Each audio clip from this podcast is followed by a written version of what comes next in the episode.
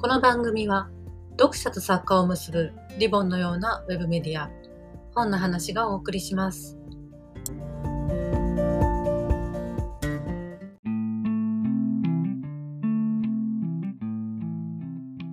というわけで、えーまた有栖川さんの大阪のご自宅にお伺いしております2022年を振り返る企画の第2弾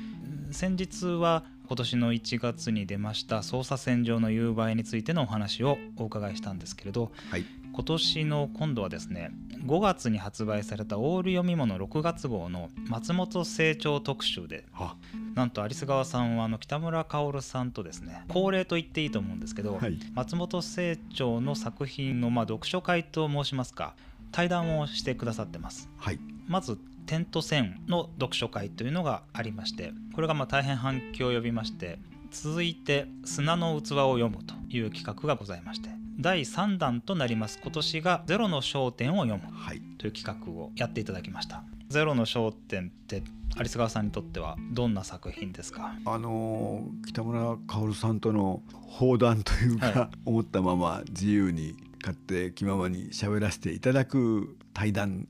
まあ松本清張さんっていうのは、はい。あまりにも大きな存在なのでやっぱり中学時代にはもう一通り有名どころの作品はやっぱり読んではい。たんですけども、はいちょっとね出会い方として中学生の時に読んで、まあ、いきなりその魅力に、えーたどり着く人もたくさんいるんでしょうけども本格ミステリーが大好きであ松本清張って有名だから読もうっていうふうに手に伸ばすと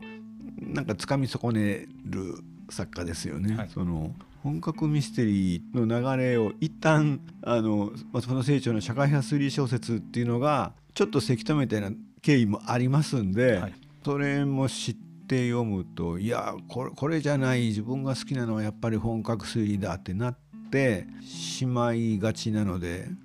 中学生ぐらいで最初に読んだその時はなんかあんまり面白いと思わなかった。ははははうん。でそっからどうなるかですよね。はい。なんかけどね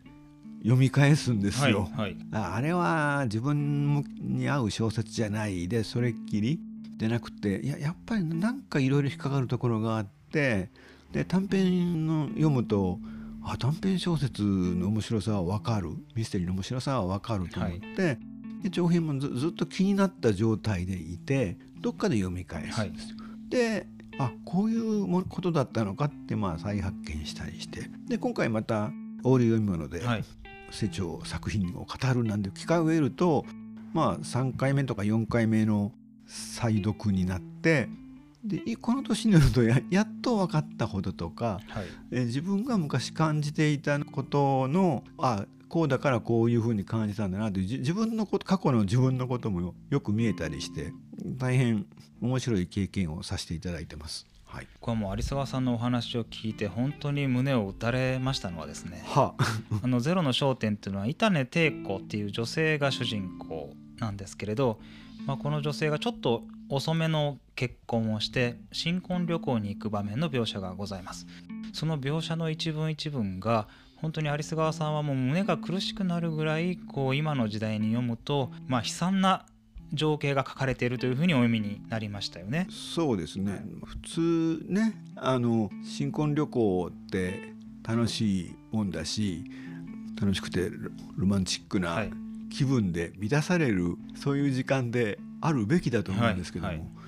よくし、まあ、お見合いとかでねえ、今はおあんなのないですよ。今お見合いって言ってもあのそれは出会いのきっかけが、ええ。なんか誰かのセッティングがあっただけであとはお茶飲んだり食事飲んだりが始まって、もうでデートしながはい。らどんな人か理解していって、あのどんどん親密さが高まっていって愛情が芽生えてっていうのが今のお見合いじゃないですか。ええ。はい。それはもうすごい自然なことだけどあの当時のお見合いってよく知らないけど承諾しますっていう感じで、だからうんもう知らない人なわけですよ。です。今で言うとなどういう関係でしょうね。23回商談したことがあるええ。人ぐらいのはい。感じじゃないんですか？その距離感として、はい。だからもうなんか旅行出て二人っきりになれて甘いムードがでも何でもなくだんだんこうよ夜になってくるとなんかあんまり部屋へ帰りたくないわみたいな、えーもう私はあの対談で使った言葉は陰惨、陰惨、うん。はいこれが新婚旅行の夜なのかって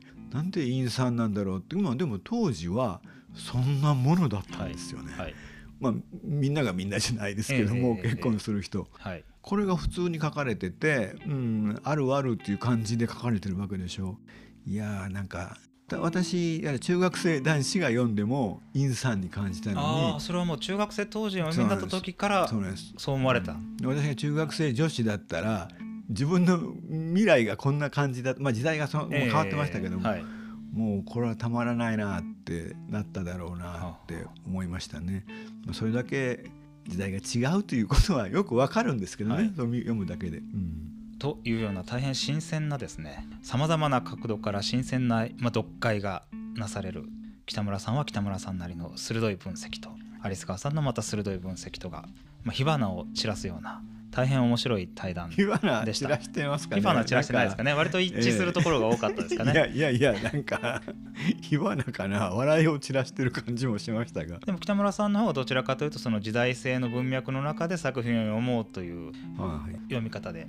有栖川さんはその時代のズレギャップにまあ注目してむしろ時代小説ではないかという新鮮な指摘をなさってたかと思いますが、うん。まあそういうと大変面白い対談でした。あのご興味ある方はまだオール読み物2022年6月号バックナンバー在庫がたくさんありますのでお読みいただけたらと思います。もう一つはい。大変大事なことを私忘れていました。はい。今年のですね3月に西村京太郎先生が亡くなられまして、あはい。そのもう直後有栖川さんとそれから綾辻ゆきとさんにお願いをしましてお二人の大好きな西村京太郎ミステリーについて、えー緊急で追悼対談としてあの西村京太郎ミステリーベスト5のお互い語り合っていただくという対談をお願いをいたしました。はいありましたね。はい、もう3月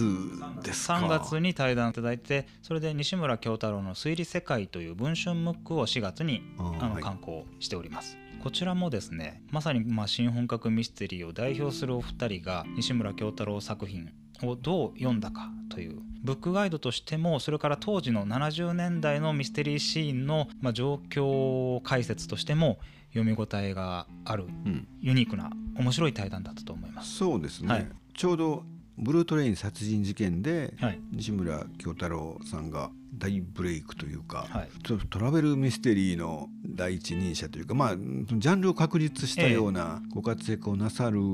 その頃。少し直前前夜の頃にお二人とも西村作品を毎読されていたわけですね。鉄道ミステリーを書かない西村京太郎、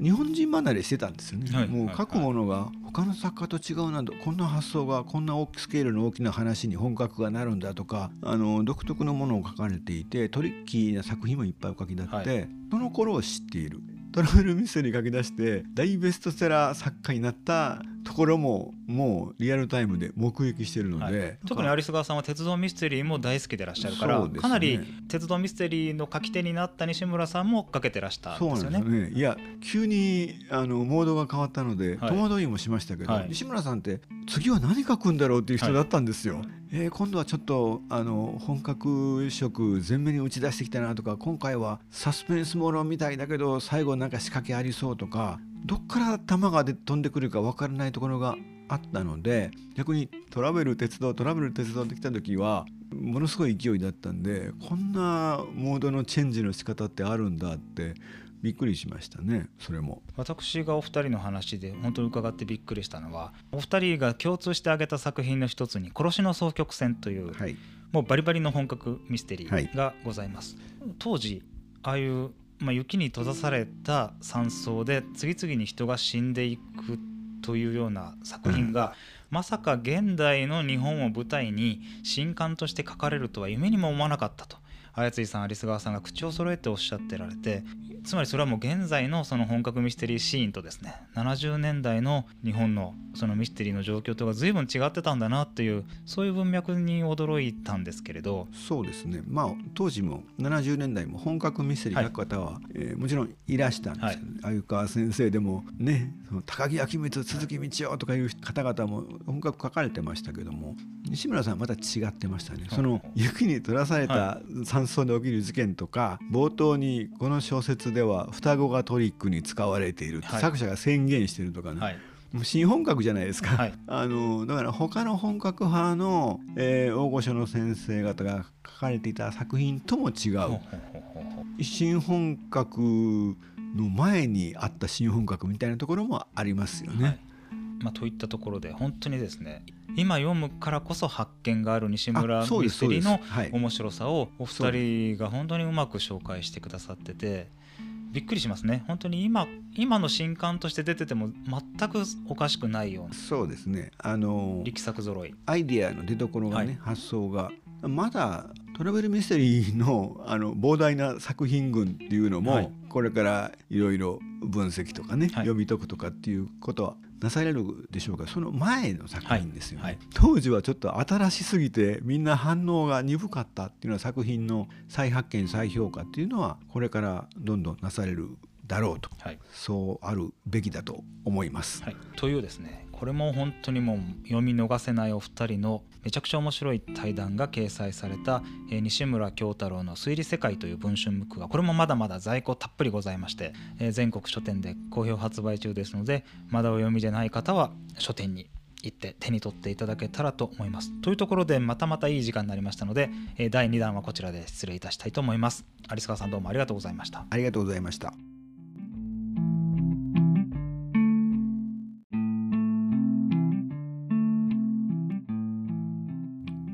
ミステリー作家アリス川アリスさんのご自宅からお届けする新企画お楽しみいただけましたでしょうか？